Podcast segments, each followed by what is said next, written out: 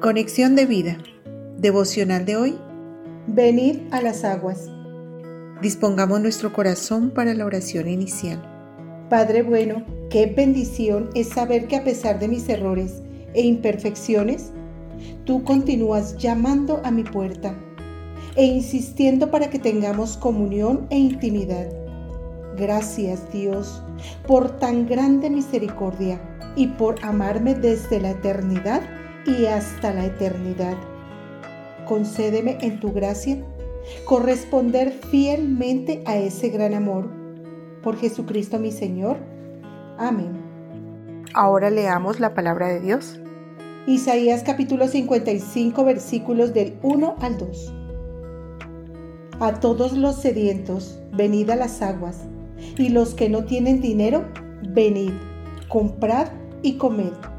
Venid, comprad sin dinero y sin precio vino y leche.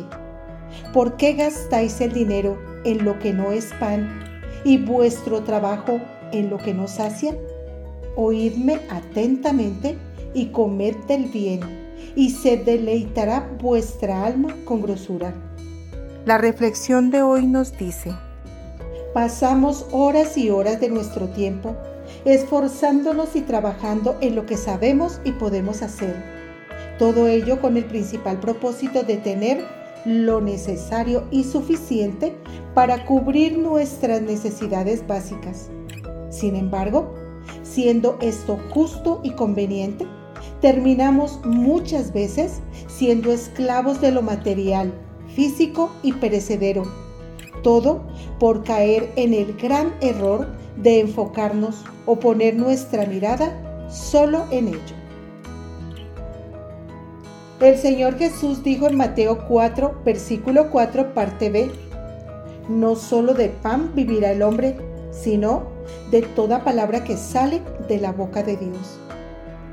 Exponiendo así lo importante y necesario que es para el ser humano alimentar y saciar su área espiritual y en la porción bíblica de hoy, de nuevo, el Espíritu Santo llama la atención diciendo, ¿por qué gastáis el dinero en lo que no es pan y vuestro trabajo en lo que no sacia?